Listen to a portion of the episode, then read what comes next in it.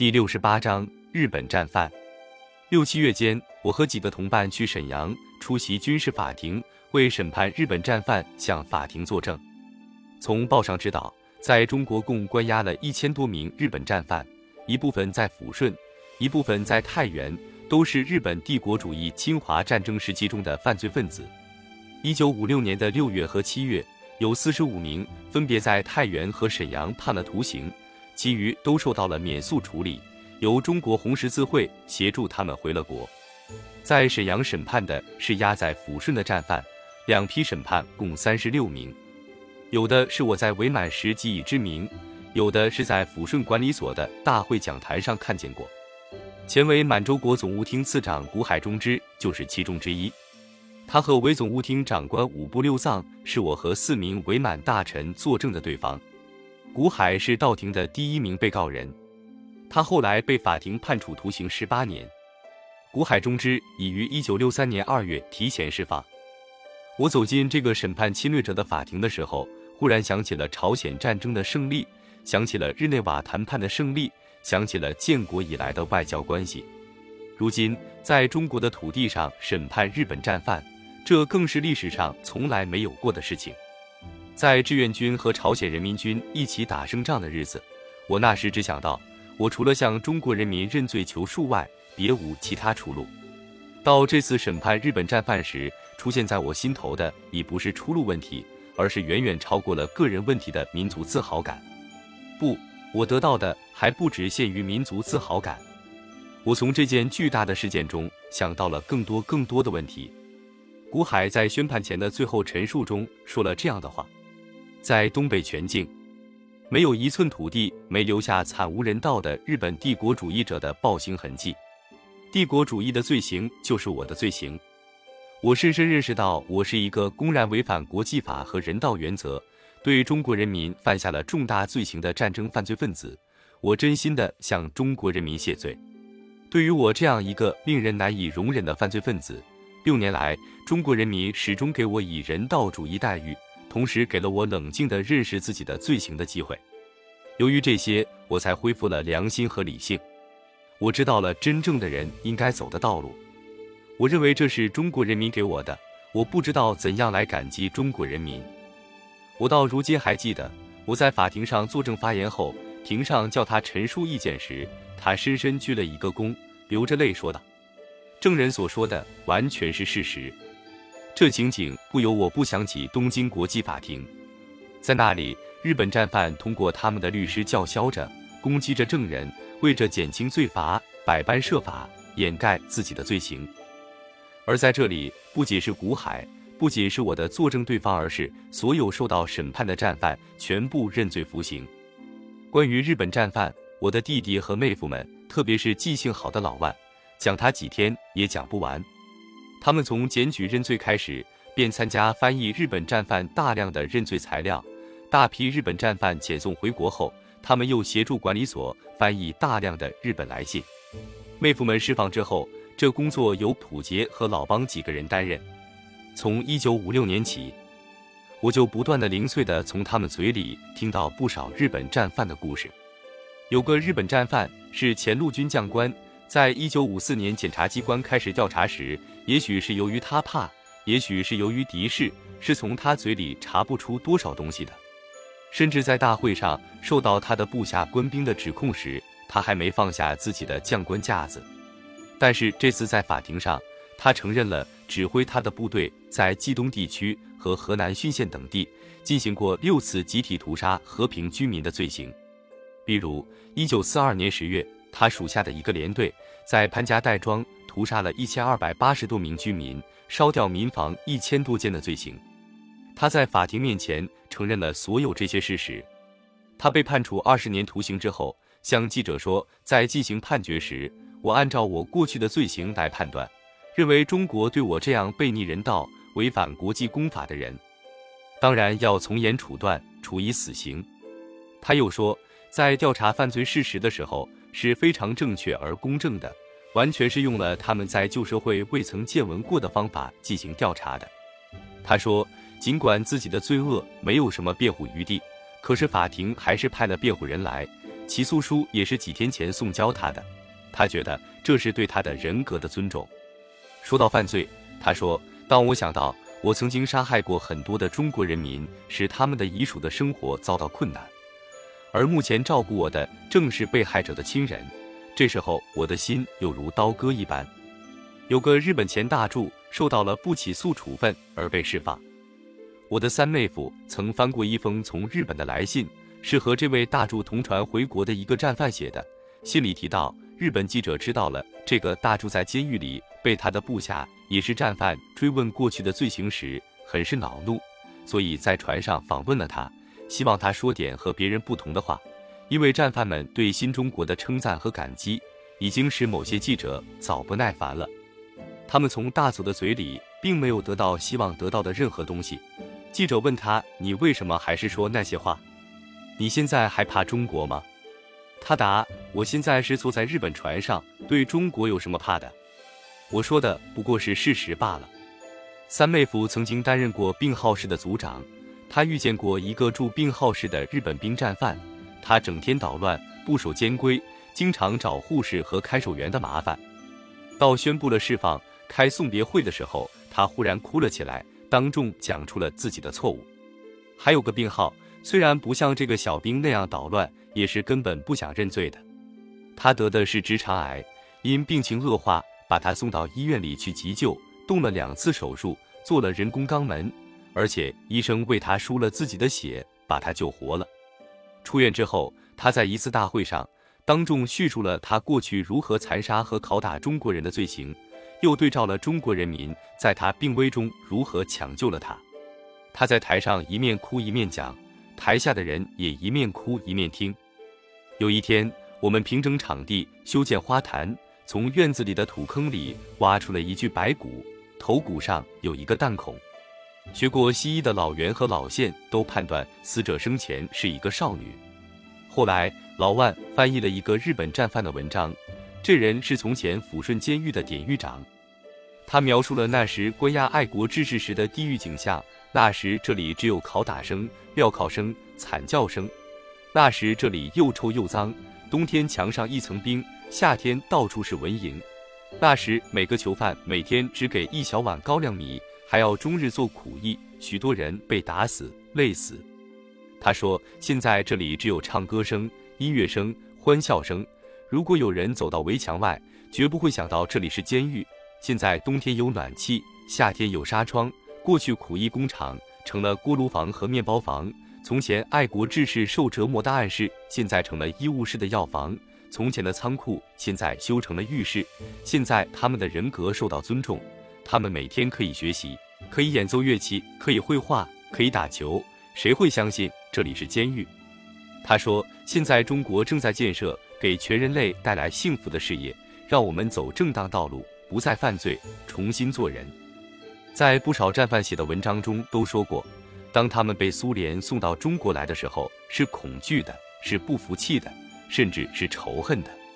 有的人和我的心里一样，刚来的时候只会用自己的思想方法来推测，完全不理解为什么中国人民这样对待他们。他们看到修建锅炉房时，以为是盖杀人房。看到修建医务所、安装医疗设备时，以为也像他们干的那样，要用俘虏做试验。还有人把宽大和人道待遇看作是软弱。有个宪兵在刚从苏联押到中国时，是被日本战犯看作日本好男子的，终日大声叫骂。索方找他谈话，他侧身站在索方干部面前说：“我是苏联军队俘虏的，你们有什么资格来问我？”索方的人员对他说。我们中国人民并没有请你到中国来杀人，但是有权利来向你追究你的血债。现在没资格说话的是你，你自己想想去吧。人到世界上来，应该给人类做些有益的事，你做的什么呢？他还以为要给他动刑，再给他一次惩硬的机会，可是就叫他这样去了，再没理他。不久，朝鲜战场上中国人民志愿军胜利的消息接二连三的传来了。他再也不闹了，因为他知道了讲道理的人并不是软弱，而野蛮却正是虚弱的表现。他变成了不声不响，终于自己主动的讲出了他的罪行。日本战犯这些故事流传出来之前，日本战犯的变化是几乎人人皆知的。但我那时只顾考虑自己的问题，就像从前看报和看家信一样，无心认真去思索。其实从一九五四年前后起，日本战犯们的变化就不断的显露出来。我不如从土杰的残缺的一九五五年日记里抄些有关段落，借以说明方括弧中的话是我的注解。一月二十六日。晚间看日本战犯演吴永吉音乐剧，这是我们第一次看他们表演。以前是他们自演自看。他们这时已拥有一个相当规模的管弦乐队，乐器是所方为他们筹办的，都是取材我国人民解放军如何爱护人民、反帝及国际主义精神和反对原子战争的日本人民的奋斗实力而成的。剧中后，日本战。犯们不少声泪俱下的表示反对美帝的原子能垄断，不少战犯说到自己亲人是死在原子弹之下的，并感谢我国人民政府之宽大政策。五月二日，白天仍是游戏的一天，因为过五一节，连着两天举行娱乐庆祝活动。晚间看日本战犯们的歌舞晚会，第六所的及第五所的前左官级的战犯也都参加了表演。这是向来所无的事，使我深刻的感到新社会把鬼变成人。白毛女影片上的话。五月五日晚间看了日本战犯们的演剧《原爆之子》，才演了一场，因为晚，监院内太冷，这天忽然起了风，所方怕出演者及观众，演出者只有日本战犯，观众是全体战犯，受了凉，遂临时终止，四天气好时再演这个路。天会场是日本战犯用了不过三四天就建筑起来的。五月六日，今晚看了《原爆之子》，情节颇感动人。这写的是长期受到战争惨祸的故事。五月十五日，参加亚洲会议的日本代表二十余人到这里参观，其代表团长生泪，据下地感谢了我国政府之对于战犯们的人道待遇。战犯代表也致答词，生。言其改邪归正，今后是为保卫和平而斗争的决心。战犯们有很多人都感动的落下泪。所方并允许该代表团员与所认识的战犯们会见。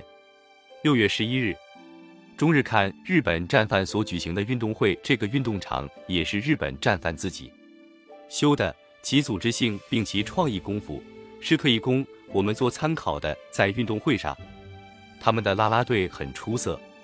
七月四日晚间看日本战犯们的歌唱、音乐、舞蹈会，大约是片山哲来了吧。至深夜仍听到他们在欢呼拍掌。回想了一下，就觉出了他们的变化是很明显的。为什么这些身为囚犯的人变得那样高兴，那样生气勃勃？为什么在释放之后，坐在兴安丸上，还带着管理所送他们的那套管弦乐器，流着泪向逝去的中国的海岸吹奏？为什么他们最爱唱东京、北京？为什么连每个被判刑的人都在反复的说着“我感激中国人民，我悔恨”？古海这样说，骂过人的这样说，耍过无赖的也这样说。从日本来的信里，常有这样的话：我从中国知道了应当怎样活着，我认识了人生。在我踏出人生的第一步时，对于祝福我的身心健康与我握手的所长先生。你那手上的温暖是永不会失去的。有几个战犯从日本报纸、杂志上知道，美国军队占领了他们的土地之后，出现了一种叫“胖胖女郎”的妇女职业，这是和我国解放前吉普女郎类似的现象。他们恼怒起来，骂那些女人不要脸。有人写信给他的妻子，问他是不是也干了这个。这封信经过检查，被所方管教人员留下来，拿着找到他。十分耐心地说：“你再考虑考虑，这样给妻子写合适不合适？不用说，你问的毫无根据。即使有根据，你也要想一想，这是谁的罪过？难道要叫一个女人负责吗？”这个战犯听了一声不响，突然他把那封信团起来扔在地上，然后抱头大哭起来。是的，那些感激中国人民的人，不只是感激中国人民的宽大。他们更感激中国人民给他们认识了真理，明白了许多事情的真相。就像我认识了皇帝是怎么回事似的。他们也明白了军国主义的真相和日本的现实。他们回国之后，来信谈到了少年犯罪数字的惊人，谈到了胖胖女郎的命运。在管理所放映过的日本电影《基地的儿童》《战火中的妇女》都是现实。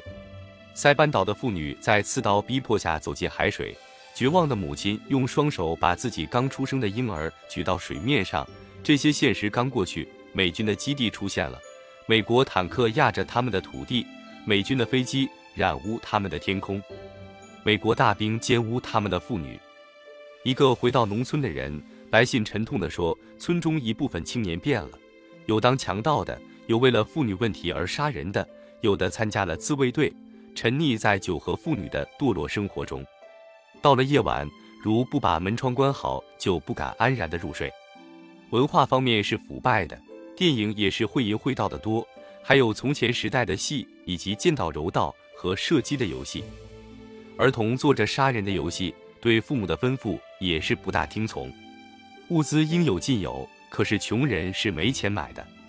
他们在中国认识到了真理，他们回去又看到了自己的祖国蒙受灾难的真相。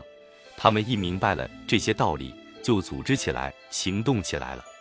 他们到处讲演，讲新中国。讲日本军国主义的罪恶，反对复活军国主义，要求独立民主与和平。他们何以如此呢？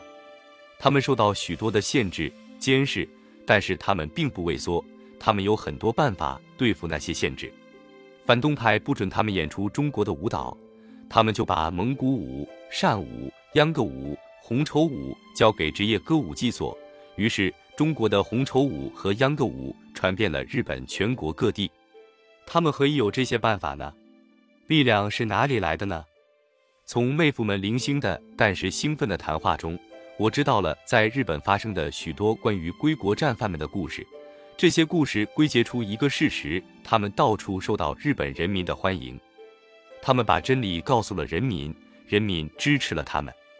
有许多人来信叙述他如何被他的家人、亲友、同乡以及团体。学校邀请去讲他的监狱生活，讲中国的事情。他们讲了中国人民对日本人民的友情，讲了强大起来的中国对战争是什么态度，中国人民的希望和理想是什么。对他的话，有人怀疑，有人采取保留态度，有人相信，但越来越多的是相信，是肯定，是对于回去的人的信任。对于回去的人，亲美的反动统治者越不喜欢，人民却是越相信他。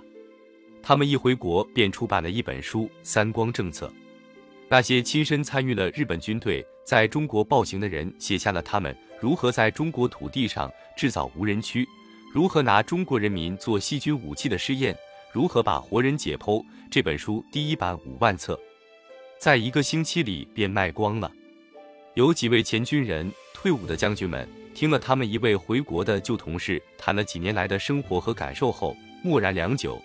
最后说，凭了我们的良知和对你的了解，我们相信你所说的每一句话。不过这些话只能是在屋里说。有一个村庄，在听了刚从中国回去的这位同乡说完以后，凡是有什么问题，人们总爱说找程程去吧，他是我们村里懂得最多的人。有一个村庄，他们的刚刚回来的同乡不大爱说话，只是改变过去在家的习惯。乡亲们很诧异，这个人为什么如今这样和善，这样爱帮助别人。当知道了这是在中国发生的变化以后，他成了村中更加有威信的人。还有一个村庄，他们拿着五运长久的旗子，像欢迎凯旋的将军似的欢迎回国的人。但是这个受欢迎的人一下了火车，就向他的乡亲们发表了一篇沉痛的演讲。结果人们明白了广岛的灾难原因，都流下了眼泪。五运长久的旗子也跌落在地上了。有一个母亲，听他被释放回去的儿子讲述了十多年来的生活之后，便问道：“北京在哪里？”儿子告诉了他。他于是发现了入电放的不对头，不应当让双脚朝着这个方向，便急忙把入电调动过来，教头朝着北京，那里是真理与希望。这是一个母亲的希望。许许多多的战犯家属。他们许多都是朴实的劳动人民，或者具有良知的人。他们从前有不少人给中国政府写过信，要求释放他们的丈夫或儿子，说他们都是无罪的人。后来他们有人要求到中国来看他们的亲人，他们来了，听了亲人们的讲述，有的听了中国人民在法庭上控诉的录音，他们和监狱里的亲人一起哭了。他们承认了监狱里的人是有罪的，明白了他们是上了军国主义的当。日本战犯的变化。犹如我的家族的变化一样，给了我极大的震动。我从这些变化中看出了一个事实：共产党人是以理服人的。